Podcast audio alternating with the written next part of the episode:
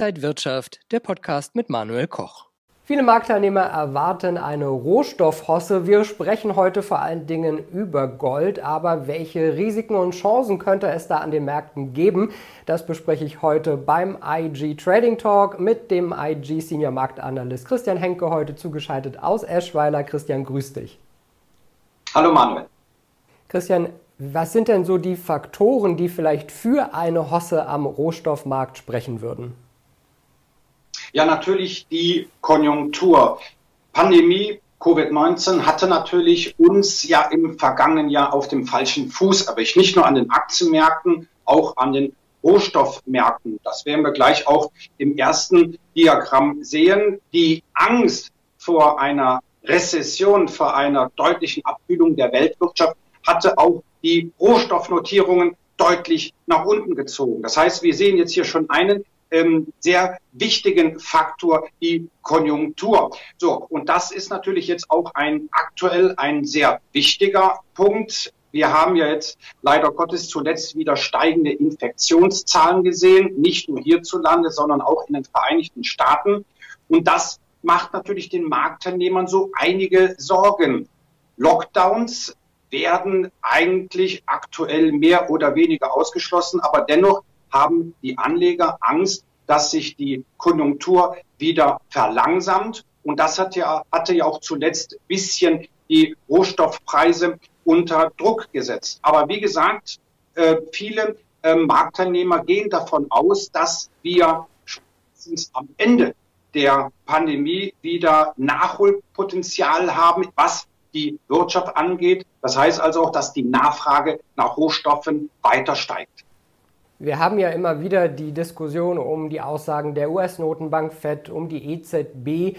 Aber es ist ja wahrscheinlich schon klar, die ultralockere Geldpolitik wird weitergehen, auch wenn vielleicht die Notenbanken immer mal wieder am Schräubchen so ein bisschen drehen werden.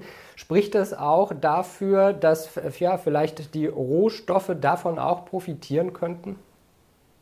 Ja, auf alle Fälle. Und Jerome Powell, Chef der US-Notenbank FED, hat hier ein wichtiges äh, Wort mitzureden. Das heißt also, natürlich werden die Marktteilnehmer immer hier ganz genau die Aussagen der Federal Reserve beachten. Und äh, wir sehen natürlich dann auch, die Aussagen haben einen Einfluss nicht nur auf die Aktienmärkte, sondern auch auf den US-Dollar. Und der US-Dollar, das ist natürlich neben der klassischen äh, Situation Angebot und Nachfrage Natürlich aber auch durch die, äh, natürlich auch angesichts der aktuellen Covid-19-Situation ist natürlich der US-Dollar sehr wichtig. Und das sehen wir dann auch im ersten Diagramm. Hier sieht man einen sogenannten Relationschart. Das heißt also dargestellt ist der Rohstoffindex, der CRB Future Index, der beinhaltet 19 Rohstoffe und natürlich auch der US Greenback. Und beide Assets laufen in die entgegen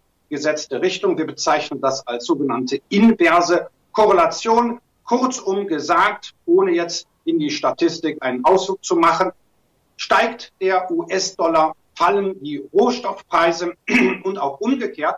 Und aktuell, und das ist eben die Situation, darum habe ich auch diesen äh, Chart, dieses Diagramm mitgebracht, sehen wir eine sehr interessante äh, Ausgangssituation. Der US-Dollar hat zuletzt wieder an Stärke verloren, nähert sich sogar in den Relationschart dem Aufwärtstrend. Und ähm, ja, im Umkehrschluss haben wir jetzt auch in den vergangenen Tagen wieder steigende Rohstoffnotierung gesehen. Wird der Aufwärtstrend beim US-Greenback nach unten durchbrochen, könnte das natürlich die Rohstoffe weiter beflügeln. Bei Rohstoffen denken viele immer sofort an Gold, ist wahrscheinlich auch das beliebteste Edelmetall überhaupt. Gerade die Deutschen investieren ja da gerne rein. Kann es sein, äh, dass wir da bald auch ja, vielleicht wieder die Höchststände sehen, die wir ja schon mal im August gesehen hatten im letzten Jahr bei über 2000 Dollar? Also könnte Gold dann auch wieder davon profitieren und steigen? Ja, vor allem, wenn wir uns die Relation anschauen, Gold und US-Dollar, würde gerade das gelbe Edelmetall davon besonders profitieren. Warum? Gold ist ja nicht nur ein Edelmetall. Ja, Gold wird nachgefragt, ähm, ja, von Seiten der Schmuckindustrie, aber auch als ähm, ja, sicherer Hafen, die gerade in Zeiten, in inflationären Zeiten. Aber Gold ist auch eine Währung. Und darum ähm, beobachten wir gerade beim Goldpreis eine sehr hohe Korrelation zum US-Dollar. Das heißt also, wenn der US-Dollar jetzt weiter fallen würde, könnte natürlich der Goldpreis insbesondere davon profitieren. Und das sehen wir auch in dem Diagramm. Hier äh, sehen wir den Goldpreis in Relation zum ähm, US-Dollar. Und äh, auch hier nochmal, der US-Dollar äh, hat jetzt seinen Aufwärtstrend erreicht. Der Goldpreis konnte im Umkehrschluss sogar schon seinen Abwärtstrend in diesem Relationschart überwinden. Das heißt, hier hat der Goldpreis vielleicht sogar einen kleinen, klitzekleinen Vorlaufcharakter. Ähm, ja, mit anderen Worten, ähm, hier sieht es dann gar nicht mal so schlecht aus. Natürlich Voraussetzung dafür ist, dass der US-Dollar weiter gen Süden tendiert. Und Christian, nochmal generelle Einschätzung für Anleger, Edelmetalle und Rohstoffe, was was mit ins Depot gehört? Naja, gut, viele äh, Experten sagen, dass Gold immer in einem gut diversifiziertes, äh, diversifizierten Depot mit reingehört. Äh, ähm, natürlich äh, ist es so, wenn wir jetzt wirklich einen Rohstoffzyklus sehen, dann äh, würde das natürlich im Umkehrschluss äh, auch bedeuten, dass vielleicht auch Aktienpositionen reduziert werden. Wir haben ja, äh, und das ist ja auch eine Gefahr, die Inflation ja, das heißt also, äh, haben wir inflationäre Tendenzen.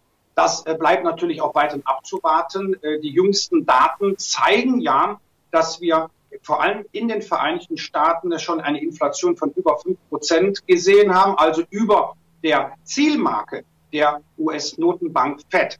Rohstoffe gehören aber meines Erachtens trotzdem gerade in einer Situation wie diese in ein Depot natürlich diversifiziert. Warum? Weil wir ganz einfach mal davon ausgehen, dass die Pandemie irgendwann doch ihr Ende finden wird. Und das bedeutet natürlich, dass die Weltwirtschaft wieder wächst, deutlicher wächst als aktuell, weil es ist ganz einfach Nachholpotenzial da. Und wenn China weiter auf dem Weg bleibt, und wir haben gerade in den letzten Monaten gesehen, dass die Industrieproduktion in China doch eher rückläufig war. Das heißt also, wenn China wieder auf dem Wachstumskurs, auf dem Wachstumskurs mit deutlich höheren äh, Prozentzahlen wieder zurückkehrt, dann würde das natürlich auch bedeuten, dass es an den Aktienmärkten weiter aufwärts geht und natürlich auch logischerweise dann auch an den Rohstoffmärkten.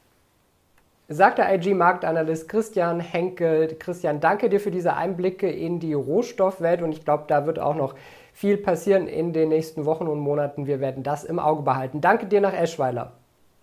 Sehr gerne, Manuel. Und Ihnen und euch, liebe Zuschauer, danke fürs Interesse. Das war der IG Trading Talk für diese Woche. Mehr Infos gibt es noch auf IG.com. Dankeschön, bleiben Sie gesund und munter. Bis zum nächsten Mal. Und wenn euch diese Sendung gefallen hat, dann abonniert gerne den Podcast von Inside Wirtschaft und gebt uns ein Like.